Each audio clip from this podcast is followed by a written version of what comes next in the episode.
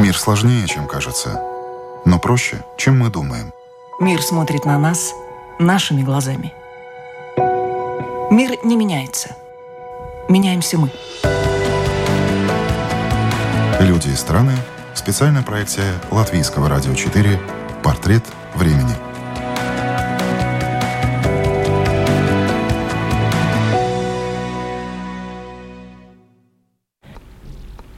Сегодня в рамках сотрудничества Латвийского радио 4 с германской общественной вещательной компанией Deutsche Welle мы предлагаем вашему вниманию разговор с бывшим вице-президентом компании ЮКОС Леонидом Невзлиным. Интервью ведет Константин Эгерт. Сейчас я не вижу белых и красных, сейчас я вижу шариковых разных мастей. Скажут сноб. Нет, я не сноб, я противник пролетарских революций. Давай стиральную машину или ключики от машины. А то знаешь, что будет? Сосед должен будет э, дать по морде обратно. И... Вот сидит перед вами не Костя Игорь Табайден. После этого он садится на задницу и все. И просит мира.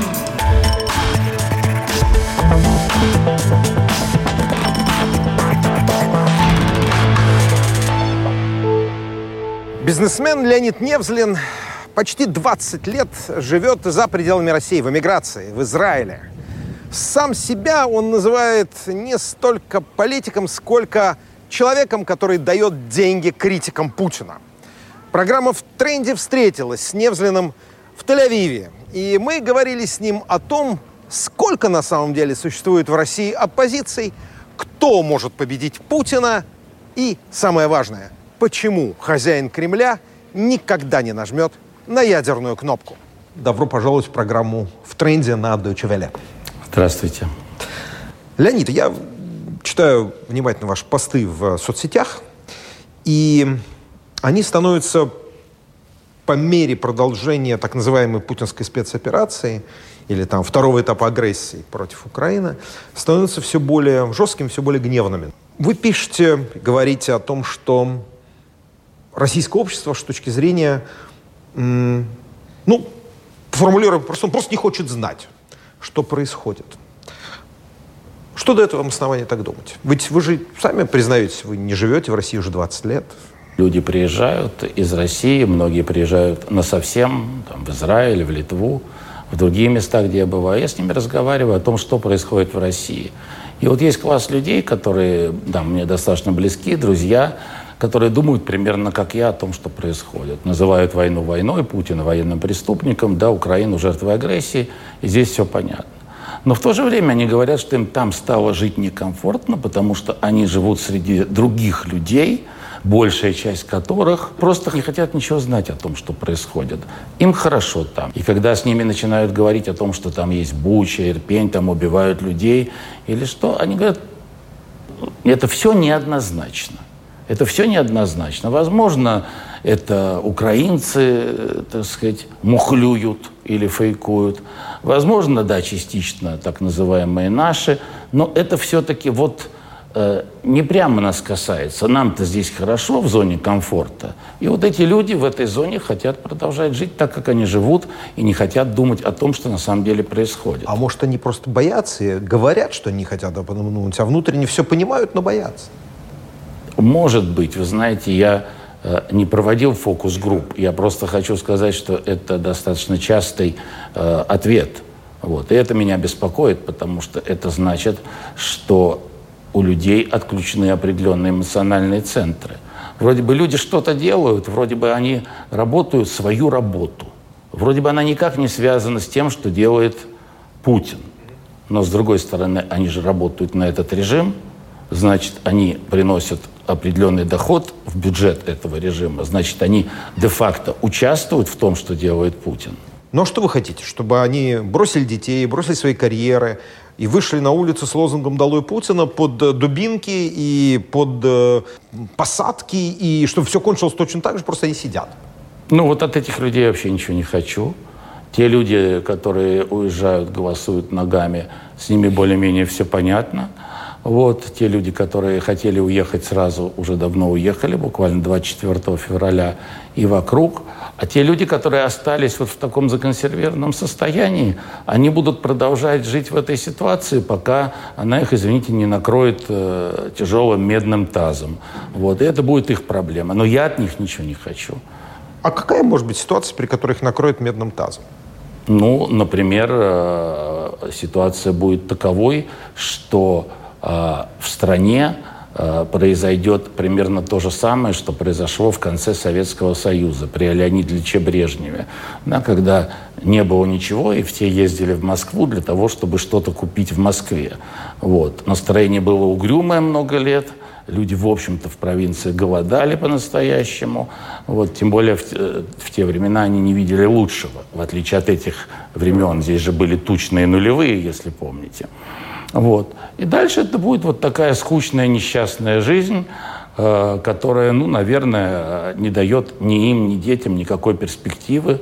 Отсутствие связи с Западом, отсутствие необходимости знать язык, технологическое и всякое иное отставание, потом выездные визы или вообще ограничение выезда. И, так сказать, они добьются того, чего они хотели. Они, так сказать, из-за своей политической инертности останутся жить вот в этом вот Советском Союзе, Политическая инертность и это большое достижение путинского режима, но в нем нет ничего нового. Это же продолжение идеологии э, советского режима, да, любого, ленинского, сталинского, брежневского и так далее. Пусть живут в этой системе координат. Но тогда они должны точно понимать, что те перспективы, которые у них были, это э, возможность выезжать за рубеж, давать детям образование, да, там, это, это все будет исключено. Но это мы говорим о меньшинстве. А вот большинство, оно что? Ну, я, честно говоря, живу в меньшинстве и думаю о меньшинстве. И большинство меня в меньшей степени волнует, а если честно, практически не волнует. Скажут сноб. Нет, я не сноб, я противник пролетарских революций. И я не считаю, что кухаркины дети могут управлять государством. Я считаю, что в государстве должно быть серьезная система образования и серьезная конкуренция, дающая возможность наиболее умным и активным людям пробиваться вверх, как в области бизнеса, так и в области, так сказать, чиновничества, политики и так далее. Эта система сейчас полностью разрушена, и она вся стоит на кухаркиных детях. Если так дальше пойдет, то, так сказать, никакой ну, точно никакой перспективы у будущих умных людей, они без сомнения будут рождаться в России в огромном количестве, кроме как уехать оттуда, я не вижу. А Россия может распасться? Сейчас многие говорят, ну, что Путин заложил бомбу под будущее России. У России нет будущего, она распадется. Распад распаду рознь. Э, как убежденный антиимперец, я считаю, что Россия для того, чтобы быть страной счастливой и полноценной, обязана распасться – не будем уточнять, что такое распад, да, потому что это уже такой длинный разговор. Но она должна распасться для того, чтобы собраться снова в так или иначе, в тех или иных частях и э, э, как бы ассоциациях, в которой будет комфортно людям в ней жить. Ведь страна для людей, а не люди для страны.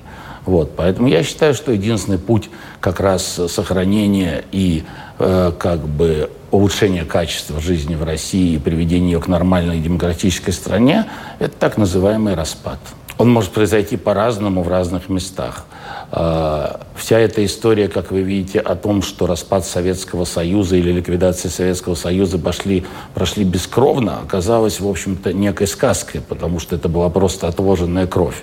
И сейчас мы ее видим по полной программе. сейчас мы видим продолжение распада СССР? Без сомнения, мы сейчас видим продолжение распада СССР, который осуществляется теми же постсоветскими людьми, которые совершали распад СССР в начале 90-х годов э, то, что было в Болче, в Ирпении, все эти военные преступления. Вам не кажется, что эта история рассказала что-то о том, как живет, ну, скажем, глубинная Россия, какие там нравы царят?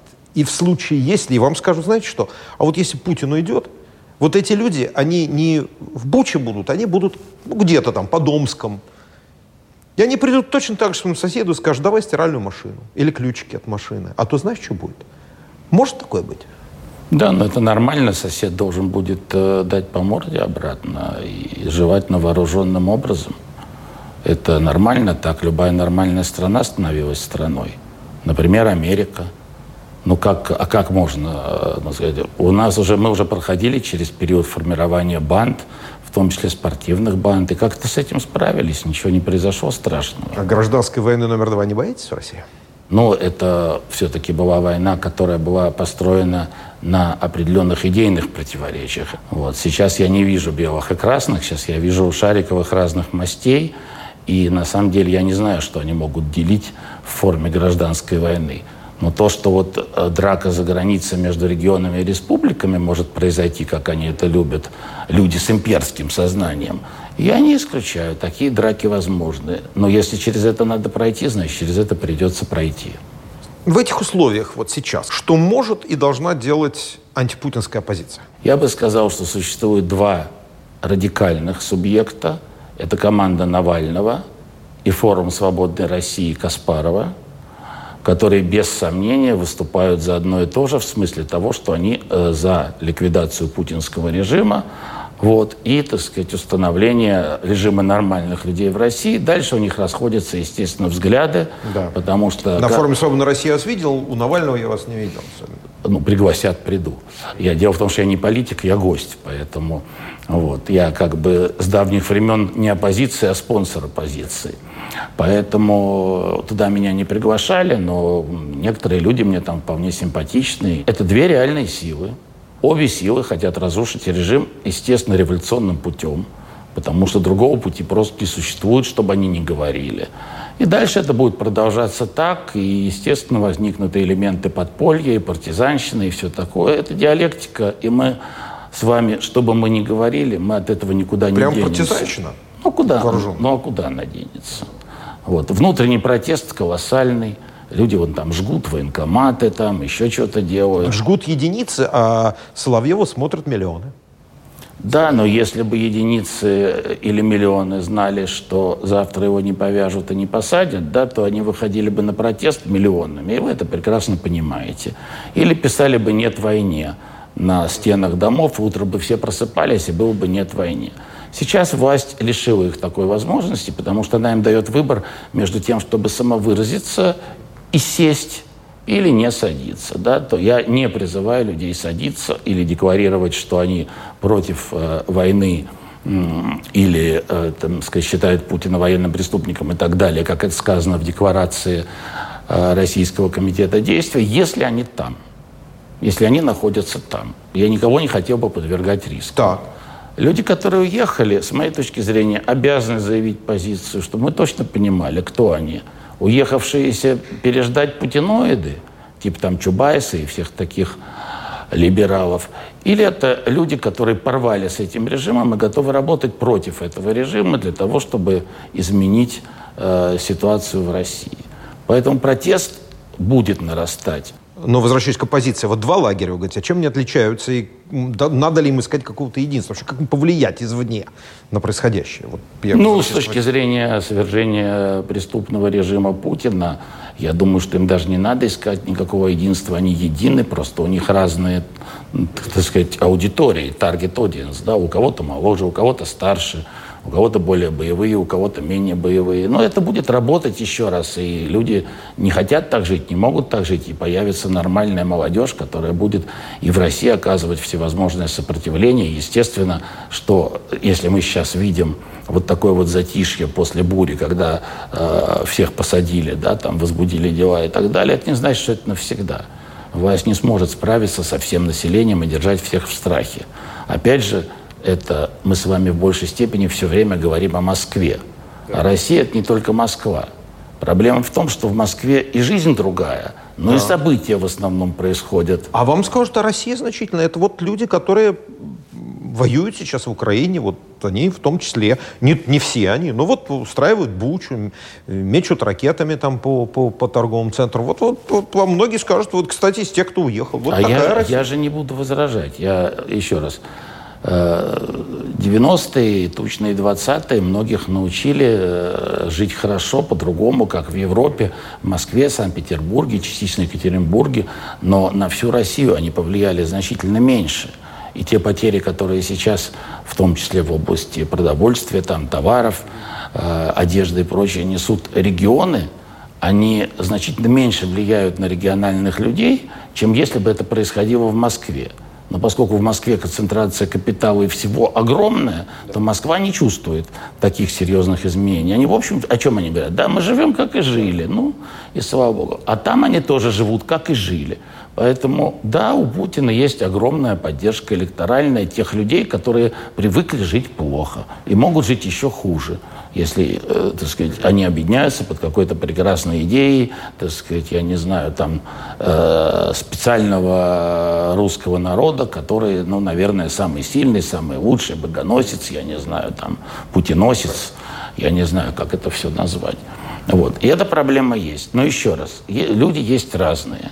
И в регионах есть разные люди. И это долго не будет. Или всегда так не будет. А долго это сколько? Ну, Теперь все зависит от этой войны. Если эта война будет происходить долго, э, и Путин будет, э, скажем так, держаться и продолжать побеждать в разных э, местах и направлениях, даже понемногу побеждать, как это происходит сейчас, а также закидывать ракетами мирное население Украины и вызывать ужас у нормальных людей – вот, то, естественно, это будет рефлексировать на Россию, и Россия будет жить вот в таком подавленном режиме, кто-то комфортным, кто-то некомфортным. Но при этом в ней будет разрушаться система образования, система медицинская и прочие-прочие системы. Будут останавливаться массово заводы из-за отсутствия импортных вот, запчастей, будет огромная безработица, не будет зарплаты. Люди Понятно, это рано, экономическое рано, все да, рано или да. поздно почувствуют. Да. Да. Если эта война тем или иным образом кончится быстро, ситуация будет другой. Если она кончится, не дай бог, победой Путина, то он закрепится и надолго.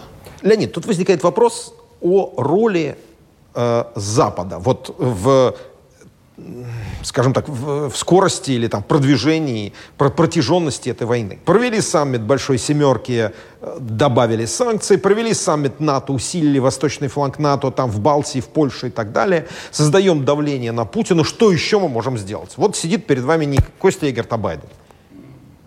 Весь вопрос состоит в том, насколько э, Запад и НАТО и Европейский Союз и Америка будут де-факто помогать Украине в войне. Я и тогда говорил, и сейчас повторю, э, надо было начинать с закрытия неба. Небо над Украиной надо было закрывать. Вам скажут, это война с Россией, мировая. А что изменилось? А сейчас прошли определенные стадии поставок, э, определенные красные линии переданы, и войны нет. НАТО пришло в Финляндию фактически и в Швецию, приблизилось к Санкт-Петербургу, э, пройдены очередные красные линии, а войны нет. Следующие красные линии, если там будет размещено атомное оружие. Литва и другие страны Балтии ведут себя так, как должны себя вести люди, которые находятся на первом фланге потенциального нападения или там больше, да, постоянно рассказывают, что они переходят красные линии. То есть Путин слабый, вы хотите сказать, на самом деле? Не, он не слабый, он шантажист. Нет, в смысле слабый, потому что у него очень мало карт в колоде. Кроме ядерной кнопки, тактической или стратегической, у него, в общем, ничего нет. Вот. Э, я не понимаю, зачем надо рубить хвост кошки по чуть-чуть, ей же больно. Надо сразу отрубить хвостик кошки, весь. Помучилась чуть-чуть и без хвостика. Отрубание хвостика – это, ну, скажем так, сменить режим в России, извне?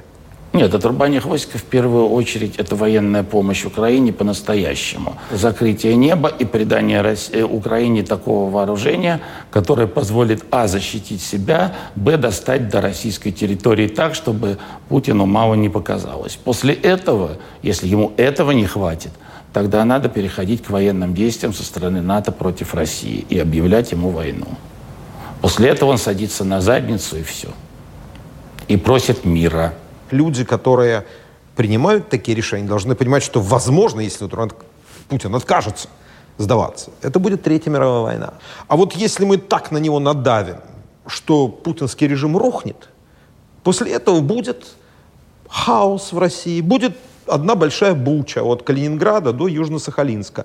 И этого там многие боятся. И очень трудно им объяснить, почему этого обязательно, с вашей точки зрения, не будет. Если бы в свое время господин Черчилль, господин Сталин, господин Эйзенхауэр, потом Труман рассуждали так же, да, то Гитлер владел бы миром уже давно. Против лома нет приема, а кроме другого лома. Другого лома у Путина нет. Вот. Поэтому рассказывать нам о том, что он ненормальный такой, что нажмет кнопку и пусть все погибнут, но Россия уйдет в рай, да, угу. это, это, это же совершенно ни о чем, да, ну как бы... Вот можно сказать, например, Путин не нажмет ядерную кнопку. Путин не нажмет ядерную кнопку. Так. Значит, Или нажмет ее вторым, но будет поздно. Чего должна требовать Украина? Должна требовать вот победы полной с возвращением Крыма, границы 91 -го года и так далее. Да? Она загнана в эти условия, что ей больше нечего требовать. В нынешней ситуации они должны дойти до победы и вернуться к границам э, до 2014 года. Тогда это победа Украины. Это реально? Сегодня, вот в этом году, пока нет. А что будет в следующем, я думаю, вполне реально. Все зависит, опять же, от того, как будет себя вести Запад. Любая, любая, любая не, не, не, выигрыш Путина является его поражением навсегда. И если он проиграет эту войну, а я надеюсь, он проиграет эту войну, его сметет его же население. И тут уж ему точно ничего не поможет. А кто придет в власти в случае, если сметет его население? Может прийти вот кто-то из его окружения, по-вашему, вот какие-то люди из прежнего режима? Да, сначала кто-то придет из его окружения, потом кто-то придет не из его окружения, а потом надо будет решать вопрос, что делать с экономикой и со страной, и будет формироваться некое коалиционное временное правительство для того, чтобы Запад с ним разговаривал, потому что ни с какими Сечинами, Мишустинами и прочими Ковальчуками Запад разговаривать не будет. А санкции надо начинать снимать, э, иначе кушать нечего будет, и никакое правительство временное после Путина народ не удержит, потому что народ-то удерживается на Путине и его обещаниях. Ну хорошо, есть вариант прихода каких-то людей из окружения Путина без Путина. Есть вот оппозиция, которая революционная. Э, есть возможность, э, когда все это поползет и будет какой-то хаос, там распад и так далее. Как-то все очень грустно. Есть ли повод для оптимизма? Да, мне кажется, что повод для оптимизма есть, потому что на фоне вот происходящего, на фоне происходящих, так сказать, боев оппозиции друг с другом и отчасти с путинским режимом, тем не менее возникают конструктивные силы.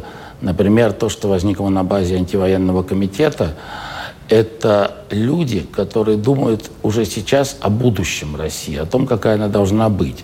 Это люди вот типа Ходорковского, Алексашенко, Гуриева, э, там, Юлии Латыниной, Любы Соболь.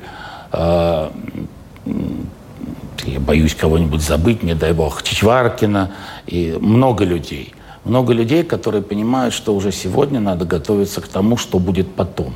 И я думаю, что вот это та третья часть оппозиции, которая является самой, мне кажется, перспективной оппозицией для будущего, потому что они могут сформировать, во-первых, что делать, во-вторых, как делать, в-третьих, каждый из них не претендует стать там президентом или премьером или кем угодно. И поэтому они будут хорошо восприняты обществом и хорошо восприняты Западом. Очень коротко, если говорить о будущем, вот с вашей личной точки зрения, первые три первые четыре, первые пять пунктов того, что абсолютно необходимо сделать? Мы должны вернуться к 2017 году. Э, мы должны вернуться к ситуации, которую мы назовем буржуазно-демократической революцией. Считаем, что она прошла. Мы должны дать возможность партиям свободно самоорганизоваться и написать свои программы.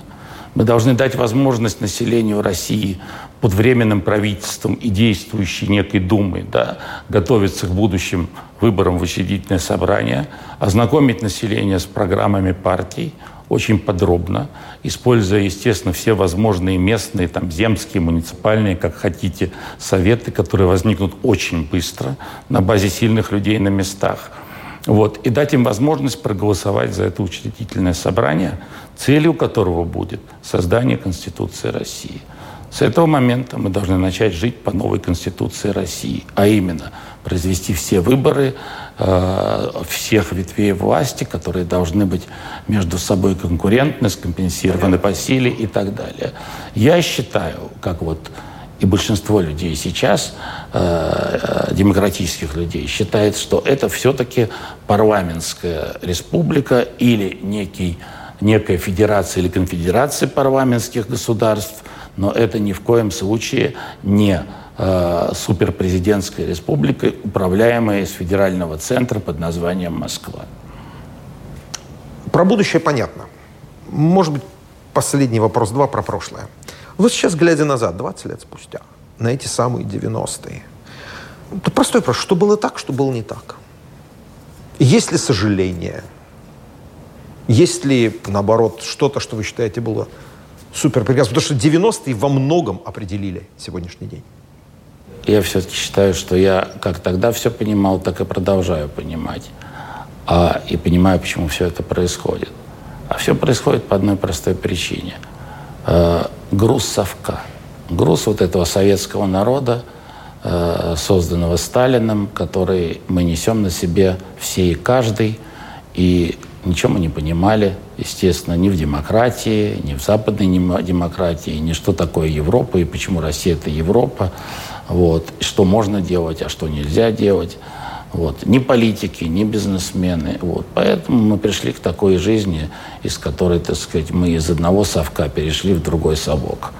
И э, сожалеть я могу только о том, что в тот период не было достаточного количества кадров, которые э, могли бы э, помочь стране перейти из советского режима в демократический режим. Но что сожалеть, если их нет и теперь? Конечно, совок – вещь генетическая. И, конечно, мы все жертвы этой сталинской генетики. И, конечно, Путину удалось возразить, возродить это все в самом худшем виде. Вот. Поэтому и нечего там жалеть про 90-е. Вот. Ничего мы не могли получить иного. Но поскольку Западу тогда было достаточно того, что закончится холодная война, разрушится Берлинская стена и мы ослабнем, как Советский Союз, распадемся. И ядерное оружие сведется в одну Россию, с которой можно договариваться, потому что это была тогда ельцинская Россия, то, естественно, мы получили то, что мы получили. Мы получили весь набор ошибок наших тогда и весь набор ошибок Запада, которые все бы с удовольствием исправили, но машины времени нет, к сожалению. Леонид Левзел, большое спасибо. Спасибо.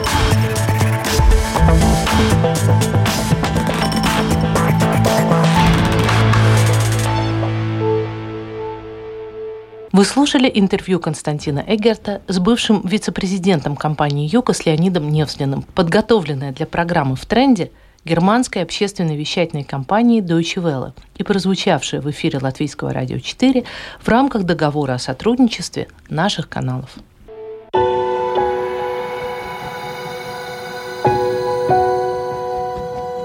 Люди и страны. Специальная проекция Латвийского радио 4. Портрет времени.